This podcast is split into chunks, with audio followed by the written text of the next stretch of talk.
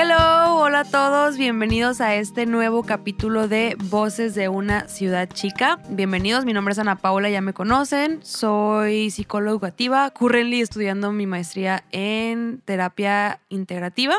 En este momento pues, me encuentro con los mismos de siempre, con Basilio García y Michael Fox. Basilio, ¿cómo estás? ¿Qué onda? Qué rollo, plebes, qué rollo, todo bien. ¿Hace cuánto, amigo? No nos veíamos, caray, ¿hace cuánto? Este, unos seis meses. No, hasta más, güey, unos ocho meses, güey. Hace mucho, güey. Pues todo bien, plebes, acá de vuelta a las andadas, y, con más chamba y todos los poderes. Eso, eso creo que se está notando un chingo, güey, porque antes había muchísima más respuesta tanto por parte de Bas y por parte mía en, en, la cuenta de Instagram, en el sentido de, ok, podemos meterle todos los kilos a este proyecto, pero de una forma u otra ya estamos teniendo más chamba o ha existido más movimiento en otros aspectos de nuestra vida donde ya no tenemos tiempo, güey. No existe el tiempo para poderle dar todo el fuego que merece este proyecto, que a pesar de que yo digo es muy bonito y tiene una causa bastante noble, pues al final va y tiene su chamba, yo también tengo la mía, estamos en friega y por eso digo, hace cuánto no nos veíamos y hace cuánto no poníamos, no grabábamos los tres juntos otra vez porque realmente no hemos podido, güey. Pues intentó, güey. Sí, o sea, tenemos ahí un, un episodio perdido que que pues por fallas técnicas de parte mía se borró mi parte, entonces estamos viendo qué va a suceder. Es que Basilio estaba grabando, ajá, Basilio estaba grabando a distancia, él era el que estaba en Ciudad de México. Teníamos un invitado, güey, y fue un, güey, fue un capítulo muy bueno, güey, que probablemente vamos a regrabar más adelante, güey. Yo espero que podamos grabarlo más adelante si la vida nos lo permite, evidentemente pero, pero pues no se pudo en ese momento y han pasado muchísimas cosas. Yo por mi lado, pues mi chamba ya la tuve que dejar, tuve que entregar mi puesto, me comprometí con Gustavo, hubo ahí un, un, viajecillo a, Brasil donde pues al final Gustavo me propuso matrimonio, entonces ya existía la puerta o la posibilidad o el hecho de que definitivamente en el 2022 me iba a ir a Brasil para empezar una vida con él, con o sin anillo. No, yo soy, no soy tan old fashion en ese sentido, pero eh, la vida, pues, como que él lo quiso eh, confirmar un poco más. Entonces ya tuve que dejar mi trabajo en orden, tuve que cerrar pues las cosas de la forma de vida, mis documentos los tengo que dejar en orden, tengo que vender cosas, tengo que comprar un vuelo de avión, quiero comprar una, una notebook, quiero buscar un trabajo, entonces definitivamente este año lo hemos empezado con todo. Michael Fox, ¿cómo estás? Liz, muy bien, güey. Ahorita que mencionaste eso de que no veías el Basi ni yo, ¿no? Hace rato. Ni, tú ni yo nos vemos y estamos en la misma ciudad. Exacto. Por lo mismo, porque andamos en chinga. Exacto. O sea, yo no salgo de mi casa, porque pues remoto. Y todo igual, andando en chinga también. Y madres, güey, se me hace que el año pasado, o sea, el 2021, y ahorita entrando en 2022, todo ese año estuvo en chinga. Pasaron demasiadas cosas, eh, unas muy buenas, otras muy malas, no solo para, para los que estamos aquí en, en este cuarto, sino para otras personas, amigos cercanos de nosotros.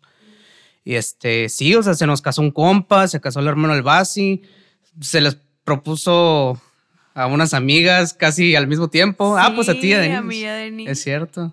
Sí. Y se fue en chinga, güey. Macizo. Pasaron muchas cosas este año. Creo que estamos muy aturdidos, no solo del 2021, sino también del 2020, güey. Porque también estamos en diciembre.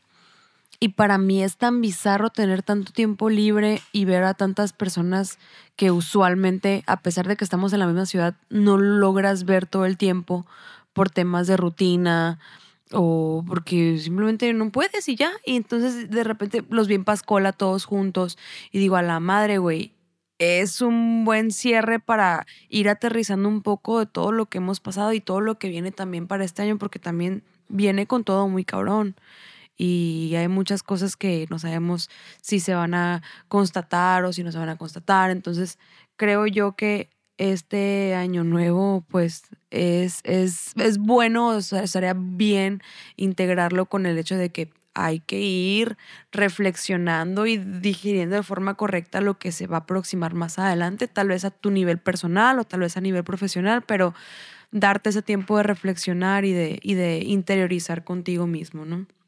Y bueno, el día de hoy tenemos un tema muy bueno. El, quien lo puso sobre la mesa fue Basilio hace tiempo y no lo habíamos desarrollado de una forma correcta. Eh, pero Basil le interesa muchísimo que platiquemos acerca del narcisismo o de la gente narcisista o del síndrome, el, síndrome narcisista, ¿no? Eh, ahí hay que escarbarle muchas cosas. A mí me gustaría saber antes de todo qué es lo que les entra duda, qué es lo que ustedes saben, qué es lo que quieren desarrollar para ir poder, poder este, aterrizarlo una, de una forma un poquito más adecuada dependiendo de lo que quieran tocar acerca de él. La neta me brincó la idea desde hace un chingo de tiempo, o sea, porque no sé si va a sonar muy machista el, el trip, pero lo voy a decir. Eh, lo escuchaba más a menudo en temas de morras hablando de que, ah, pues mi ex el narcisista, salí con un güey narcisista, de que no mames, de que lo dejé, y después de que lo dejé el vato me seguía insistiendo, y estaba chingue y chingue, y se aparecía en mi casa, no me dejaba ir, pero tampoco quería que estuviera con él, y ese tipo de cosas, ¿no? Entonces más bien como ahí surgió mi duda de, bueno, o sea, realmente quién es un güey narcisista o quién es una persona narcisista, hasta qué punto es un narcisista y hasta qué punto solo es una persona egoísta, porque son creo que temas bastante parecidos, pero, o sea, indagando en internet, el narcisista no sabe que es narcisista y lo lleva, es como un egoísta súper al extremo que solo es él y ya, o ella. De hecho, yo tengo la idea que un narcisista es un güey que se crea la verga, que siempre está este, con áreas de grandeza, pero aquí la pregunta que yo tengo es, pues, o sea, a mí se me hace que hay una línea muy delgada entre un güey que es un narcisista, hecho derecho, y una persona que tiene mucha confianza. Entonces, ahí no sé qué tan delgada está esa línea. Hay, hay varias cosas justo que le, le atinan mucho al clavo los dos en cuanto a lo que a mí me gustaría platicar del, del narcisismo. Estamos ahorita en un punto, güey, donde creo yo que somos fans de de darle un concepto muy sólido a algo, güey. Dígase el tóxico, la tóxica, ahora todo es tóxico, güey, ¿sabes? Entonces, siempre le tienen que dar un, una pincelada, ya sea buena o mala, aprobatoria a algo, sin ver las diferentes tonalidades de la situación. A ver, vámonos a lo que es el narcisismo. El narcisismo es, son cualidades o características o rasgos de una persona que efectivamente siente mucha admiración hacia él mismo. La palabra viene de, un mito griego, creo que es el mito de Narciso. Es acerca de una persona que eh, esta persona se quería tanto que una vez fue un lago tal cual, y a lo que, a lo que yo recuerdo, se ahogó por su propio reflejo. Más o menos, exacto. O sea, se vio en el reflejo del lago y quedó anonadado por lo que él estaba viendo, que a ver, era una proyección bastante borrosa porque era la, la reflexión de un lago. ¿no? Entonces quedó tan anonadado y tan enamorado del reflejo que justo él se ahogó por la distracción o, quedó eh, atrapado en, en la de besarse a sí mismo trató de besarse a sí mismo. Entonces, por ahí va la cosa. Total, el, mito indica que se ahogó y de ahí salió esta flor, la narcisa, ¿no? Que creo que es una flor que huele bastante bien, pero que al final, esto lo escuché de, de creo que otra psicóloga, si te quedas mucho tiempo con el olor de esa flor, te empieza a dar un olor muy fuerte, un, un desagrado, ¿no? Y es lo que pasa realmente con la gente que es narcisista. A ver, el narcisismo existe y es algo que tenemos que tener en mente todos en cada uno de nosotros una persona, el narcisismo es algo que debemos de tener. El narcisismo nace en cuanto, a un, en cuanto nace el bebé por así decirlo. Todos nacemos con este narcisismo porque no desarrollamos esta empatía o estas habilidades sociales desde que nacemos. A un bebé le va a valer madre si te llora a las 3 de la mañana, el bebé tiene hambre, atiéndeme, hijo de tu puta madre, ¿sabes? O sea, no, no me interesa que mañana trabajes a las 6 de la mañana o que no tengas comida. Yo, yo tengo hambre, atiéndeme a mí. Incluso los toddlers también son así. Entonces, cuando se van desarrollando es cuando van adquiriendo estas habilidades sociales y esta empatía que es lo que hace que a pesar de que cuentes con una especie de narcisismo, tu empatía se va desarrollando y empiezas a sentir lo que los otros sienten. O te empiezas a poner en los zapatos de, las otras personas y las entiendes más y tratas de empatizar con esas personas. Pero una persona que tiene tal cual un trastorno narcisista, ya algo detectado y algo diagnosticado, es una persona excesivamente egoísta, o es una persona que no tiene esta capacidad para poder... Eh, crear un lazo empático a sus pares, familiares o terceros. Usualmente son personas extremadamente cautivadoras, güey. Es lo que decimos, ay, una persona narcisista cae mal. Güey, cero. Una persona narcisista es una persona muy encantadora. Todos los líderes, todos los influencers, todos los políticos son personas narcisistas. Los coaches motivacionales que ganan miles y miles de pesos porque yo hice esto, hice esto y se la pasan hablando de ellos mismos. Pues claro, güey, son personas que tienen muchísimas habilidades sociales y aparte de tener esas habilidades sociales, las pueden desarrollar a su conveniencia a tal grado de que las pueden monetizar.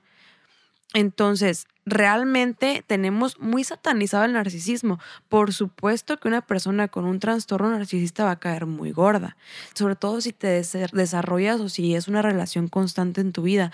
Pero lo que sí es un hecho es que no todos tenemos un grado de narcisismo en nuestra persona. Y a veces el narcisismo es sano. Si no lo llevamos a ese grado donde es extremo, es o tenemos que tener cierto grado de narcisismo, que es en, teoría, cierto amor propio o cierto desarrollo de nuestra imagen personal, por ejemplo, que también a mí me parece importante. Eh, acuérdense que todos los extremos son malos. Entonces el narcisista se enfoca tanto en él, en su imagen, en demostrar y en exteriorizar todo lo que está pasando, que descuida toda la parte interna y todo lo recargan en cómo ellos se proyectan hacia los terceros y lo que van escalando y lo que van logrando. Entonces son personas que si ya tienen un trastorno se creen definitivamente superior a los demás. Ellos no les queda duda, ellos saben que son superiores a los demás. Entonces siempre intentan ser este foco de atención, siempre. ¿Qué es lo que pasa con un narcisista? Un narcisista nunca va a detectar y nunca va a decir soy narcisista, güey. El narcisista jamás va a admitir que tiene un pedo, güey. Son personas, para, para poderlas detectar, son personas que difícilmente se disculpan porque ellos genuinamente creen, güey, que... Están en la razón. Están en lo correcto, exacto. Entonces... ¿Tú crees que una persona narcisista pueda ser un sociópata o más bien se pueda convertir en un sociópata o lo es? Mm, aquí depende totalmente de la situación. Acuérdate que, por ejemplo, volvemos a lo mismo. Un narcisista no va a ir a terapia porque es narcisista, pero se van a involucrar otras situaciones que lo van a mandar a terapia. Porque lo dejó tal persona, ya no es el centro de atención, se siente solo. Una persona narcisista puede tener este, esta tendencia a sentirse solo o a tener episodios de ansiedad o a tener depresión si no se le está o si no se está alimentando de esta energía de terceras personas o de esta aprobación de terceros. Entonces, sí, totalmente podría convertirse en un, en un sociópata, pero ahí interviene experiencias de esta persona y también que, eh, otras situaciones se van a involucrar con ese trastorno. El trastorno en sí, el trastorno narcisista en sí, no te va a desarrollar una psicopatología. Pero si se involucran otras situaciones, pues probablemente sí puede existir eh, otro tipo de trastornos que se mezclen y que también tengan que ser trabajados.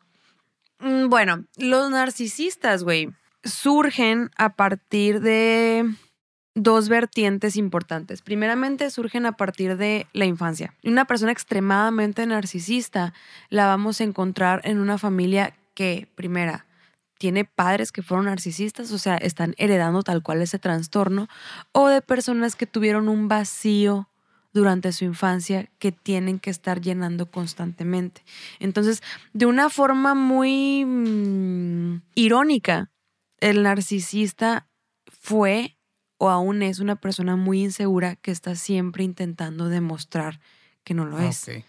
Inconscientemente, no te estoy hablando de un nivel de inconsciencia muy radical, pero efectivamente, durante su infancia algo sucedió que no se sentía suficiente, donde no estaba recibiendo la atención adecuada y por lo tanto empezó a desarrollar estas, estas características narcisistas que fue alimentando poco a poco porque dan resultado. Y ese es el pedo, güey. O sea, como sociedad creo yo que le damos tanta importancia y tanto faro y tanto espacio a estas personas que son narcisistas que evidentemente ellos se sienten aprobados, ¿no? Entonces, aquí también cabe resaltar un poquito de, bueno, la sociedad necesita de gente que tenga características narcisistas, necesita de maestros de universidad que son, hay gente que es muy egocéntrica, güey, pero que son maestros y tienen cosas para decir y tienen buenos puntos, entonces los alumnos lo admiran al final de cuentas, políticos, güey, que se que,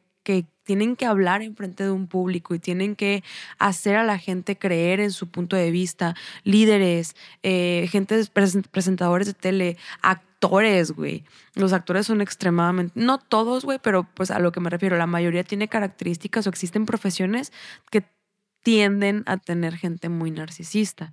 Entonces, en ese sentido, por supuesto que yo creo que la sociedad necesita gente narcisista, no tal cual llegar a un trastorno, pero gente que tiene estos, estos picos, ¿sabes? Inclusive dicen que los psicólogos tienen, son, son gente narcisista, pues, porque son gente conocedora, que entiende la mente humana y que por, por, ende algunas veces se sienten superiores a la mente humana y por el hecho de que la entienden, pues empiezan a desarrollar esto, ¿no? Ok. Es un patrón.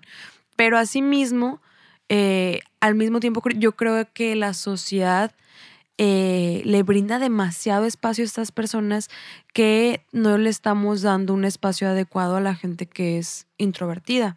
Hace poquito yo vi una publicación de Facebook, muy buena, me encantó.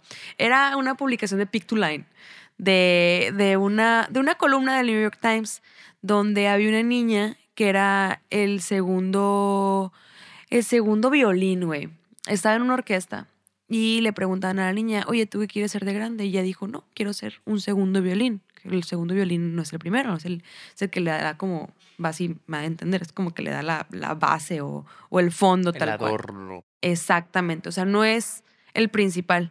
Y todo el mundo le decía, pero ¿por qué el segundo? ¿Por qué no el primero? O sea, ¿por qué no quieres estar en este lugar donde eres el centro de atención? Pues porque al final del cuenta te sientes cómodo siendo el segundo. Eh, a ver, vamos a definir otra vez este concepto de éxito.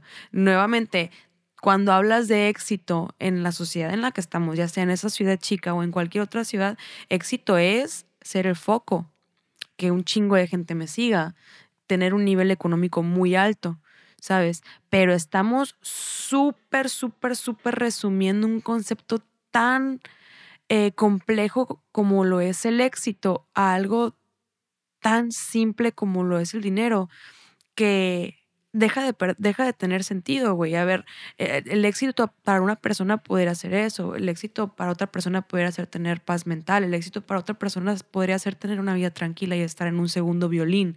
Entonces yo también creo que le damos tanto espacio a personas con tendencias narcisistas que se van desarrollando y desarrollando y desarrollando en un punto donde, pues al final de cuenta, tienen ya un trastorno y comienzan a ser un peso bastante pesado, válgame la, la, repetición de palabras y la redundancia, pero llegan a ser bastante pesado para los pares. Convivir con un narcisista es agotador, güey. Es lo que te iba a preguntar, de hecho. ¿Cuándo crees tú que se vuelve un problema? O sea, para las personas en general. Güey, es que un narcisista, tristemente, ya un trastorno del narcisismo siempre va a ser un problema. Son personas que te quitan mucho tiempo. Son personas que no, no creen en el diálogo porque ellos no creen que están mal. Haz sacar de ese círculo a una persona que no quiere entender. Es agotador, güey si es agotador para los psicólogos, yo en la maestría también me ha tocado platicar un poco de la gente narcisista. Hay, terapeutas que le sacan la vuelta a los narcisistas porque no hay cómo hacerlo sacar de ahí. ¿Qué es lo que pasa con un narcisista cuando, cuando le das la contra? No lo aceptan.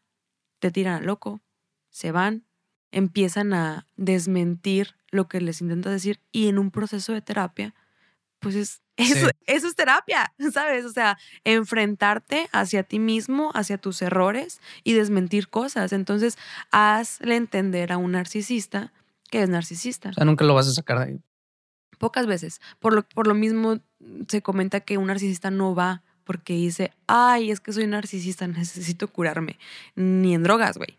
Un narcisista va a llegar porque ya tuvo ataques de pánico, o porque tuvo depresión, o porque... Eh, Hizo enojar a la persona equivocada hizo enojar a la persona equivocada o porque tiene ataques de ira en el trabajo. Entonces, evidentemente, cuando ya la confrontas, es imposible. Y una relación también. Imagínate lo agotador que debe ser para alguien en una relación. Y, creo que podemos ver en gran parte este tipo de, de ejemplos en la política, güey. ¿Cuántos políticos no se paran ante un podio y me empiezan a platicar y digo, no, no es mi intención meterme a temas políticos menos en México porque es una locura. Pero un ejemplo muy claro, güey, son las mañaneras, cuando le sacas 20 mil o los periodistas le sacan 20 mil hechos científicos o 20 mil facts eh, sacados de, de instituciones gubernamentales al mismo presidente, pero las batea de una manera impresionante, güey. O sea, y, y esa persona mucha gente dice, ah, güey, pues X, o sea, se hace pendejo como todo mundo se hace pendejo. Pero existe un grado del narcisista, güey, donde él cree que tiene la razón. Y con qué facilidad puede creer que tiene la razón a pesar de toda la evidencia que le están poniendo sobre la mesa. Si yo creo en algo, güey, si me lo ponen sobre la mesa y me dicen, ¿sabes qué? No. Claro que me entra la duda, güey. Claro que si me dicen, no es cierto, Paula, pues me quedo puta, güey. ¿Será que no es cierto? Y ahí ya sabes, porque, porque dentro de mí, ahí sí me toca a mí trabajar un poco, tener un poco de más seguridad, güey. Pero una persona que tiene tendencias narcisistas, güey, y que le dicen no porque aquí dice que no, ve la facilidad con la que te la batan y te dicen no. Son, es, datos, son datos. te hace dudar si estás en lo correcto o no. claro, güey, por supuesto. Entonces, imagínate lo manipulador que ha de ser eso para una persona que se encuentra en una relación eh, o que vive con una persona que es así. Sí. Entonces, tristemente, lo que, lo que orilla el tener una relación con una persona narcisista es cortar ese tipo de relación. Si es una relación fundamental, dígase trabajo, ni siquiera el trabajo me parece fundamental, dígase familia, eh, se mantiene esa relación, pero se establecen límites. Entonces, al final de cuenta, una persona narcisista siempre va a terminar alejando a las personas que lo rodean.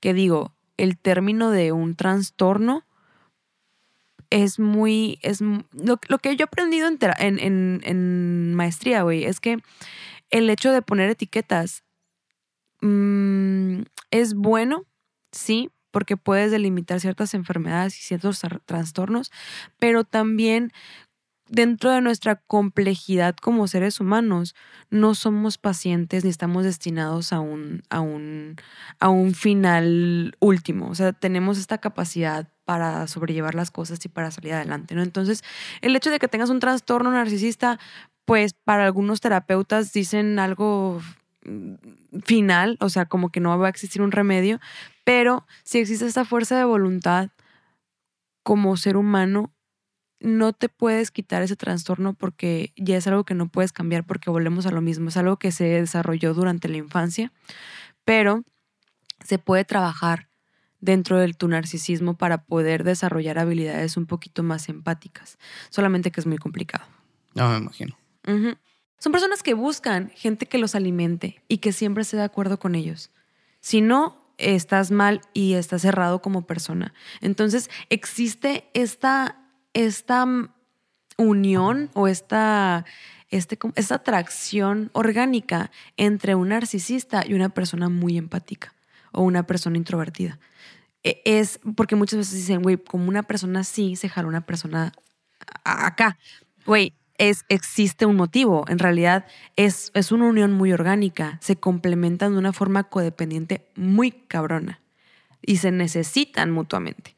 Entonces, ahí quien sale perdiendo, pues por supuesto es la persona que es más introvertida y que es más simpática, porque es una persona extremadamente manipulada y sus pensamientos y su razón de ser siempre es hecho menos a lo que está diciendo la persona narcisista. Y si le agarra la contraria, pues existe un problema. Imagínate lo desgastante que ha de ser eso. Y más para una persona que es introvertida, que tiene dificultad de exteriorizar lo que siente o lo que él cree. Basilio le está haciendo señales al cielo, güey.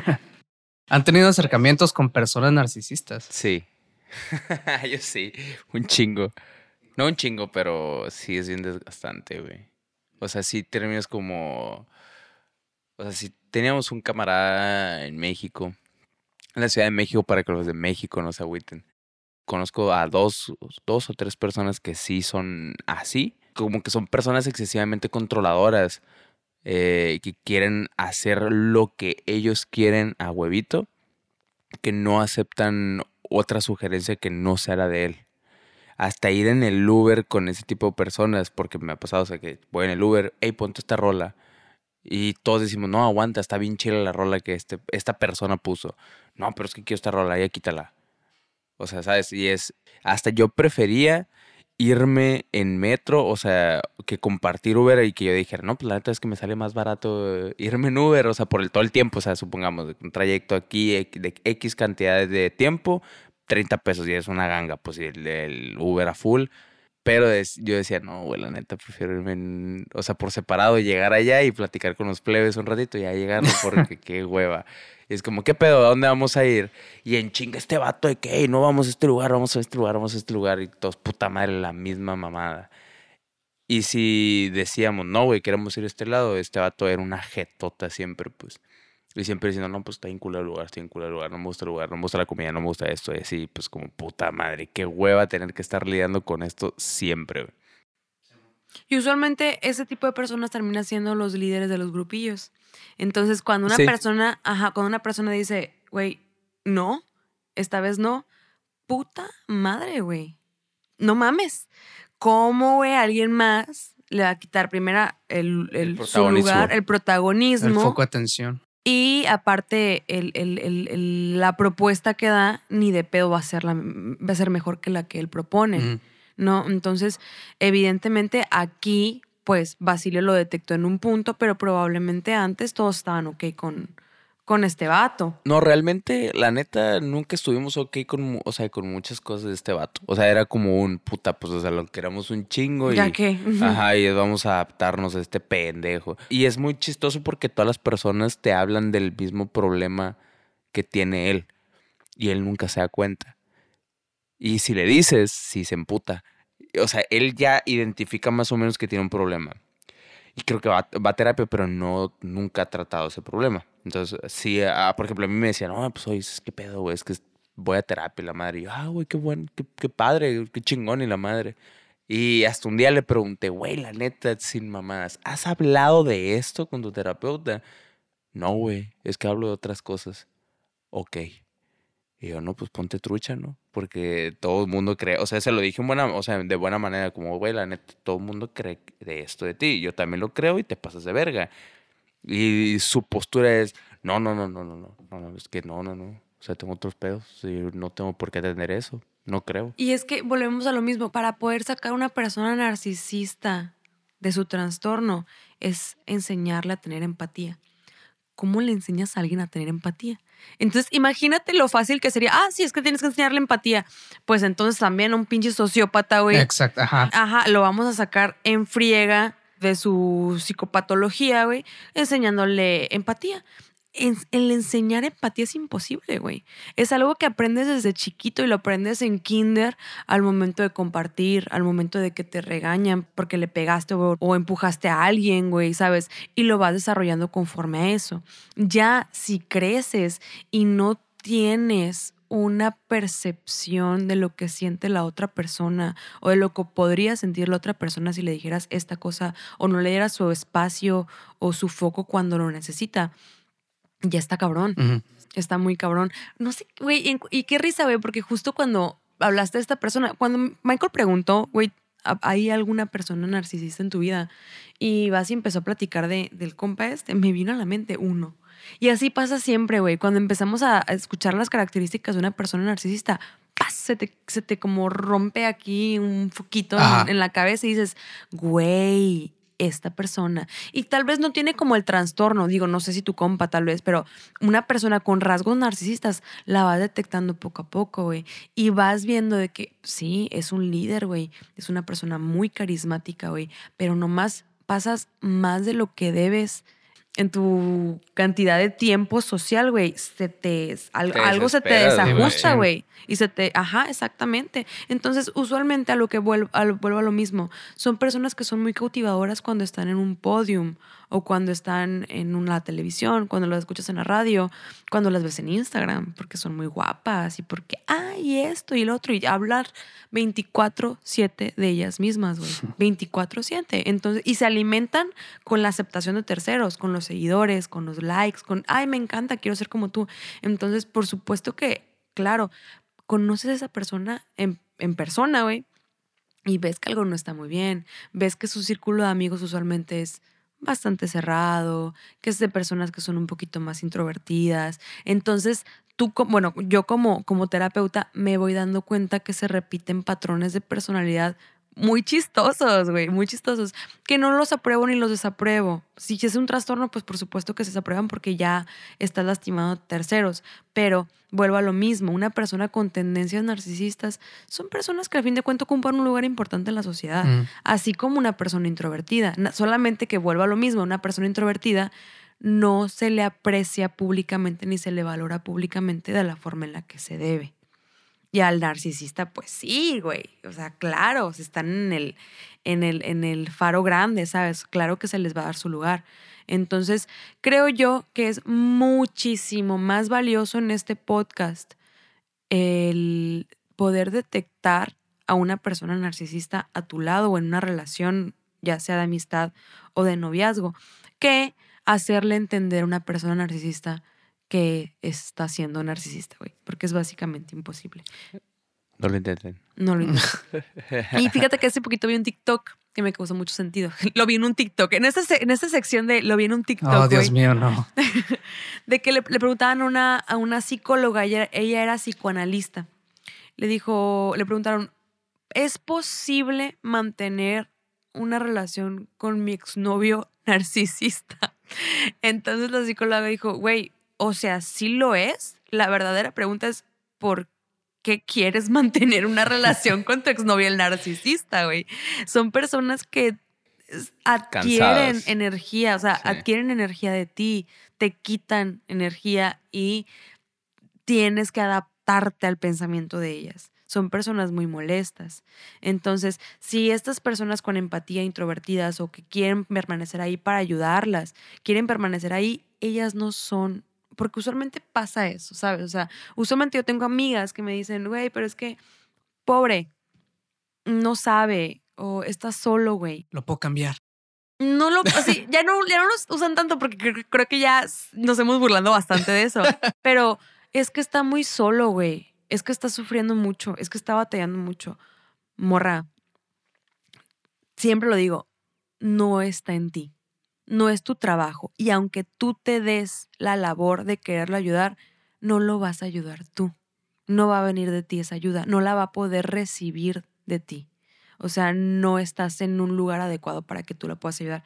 Tú ayúdate a ti misma saliéndote en una relación con una persona narcisista porque son personas muy manipuladoras y son personas que hacen daño. Y si es una relación indiscutiblemente eh, que la tienes que mantener, ya sea el papá de tus hijos, sea tu papá, sea tu hermano, pueden mantenerse, pero a un nivel de límites con, con una ayuda un terapeuta, sea tú en tu proceso o estableciendo límites normales, güey, ni modo.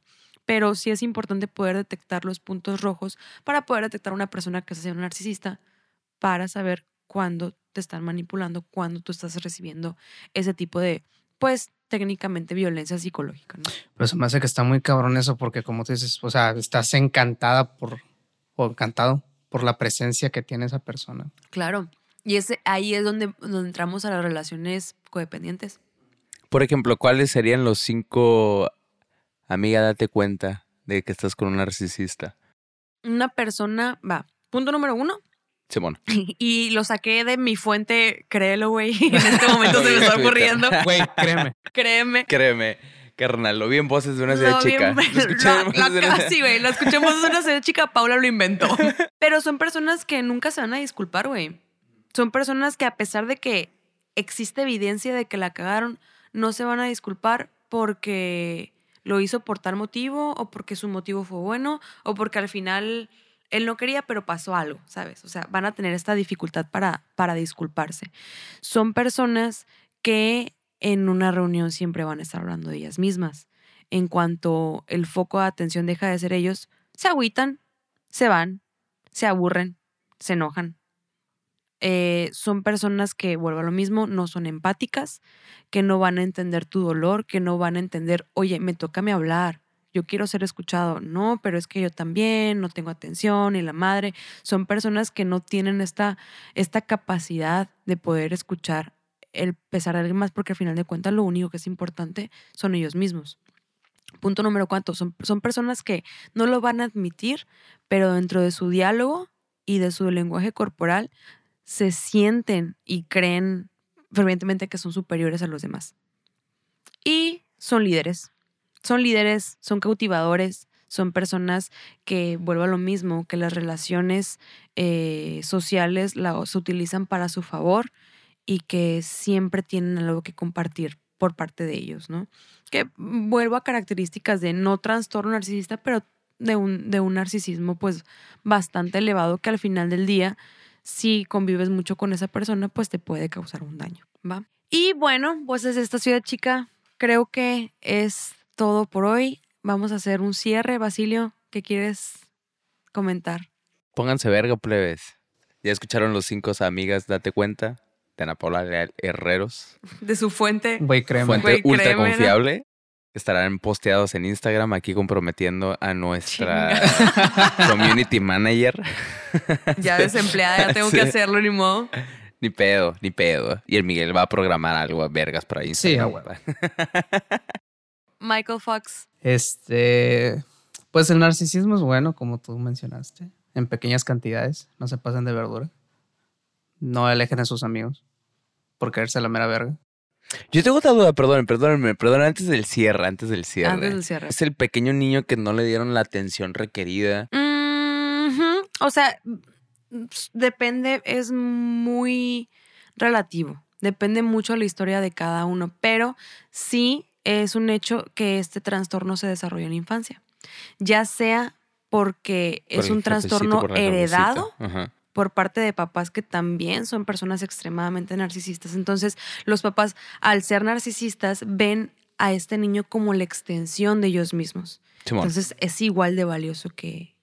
que Pero, por ejemplo, bueno, no sé si se, si se pueda dar eh, como la respuesta, pero, o sea, ¿cómo es ¿cómo llegaría a ser el, papá narcisista? O sea, no le ponen tanta atención al plebe, a la plebe, o sea, ¿qué, qué, qué sucede o le brindan Atención, o, le brindan atención de más, güey. O es como, bueno, yo lo hice y es como mi, mi prime acá Exacto, o sea, yo desde mi punto de vista puede existir también falta de atención porque vuelvo a lo mismo, son, personas que son que fueron muy inseguras de chiquitos o que tienen todavía esta inseguridad muy escondida y muy inconsciente que tienen que estar tapando constantemente con aprobación externa y con demostrarse que ellos física y, eh, y también en cuanto a imagen son mejores y son muy atractivos, pero también está esta parte donde los papás siendo la extensión sus hijos de ellos mismos, mi hijo es el mejor.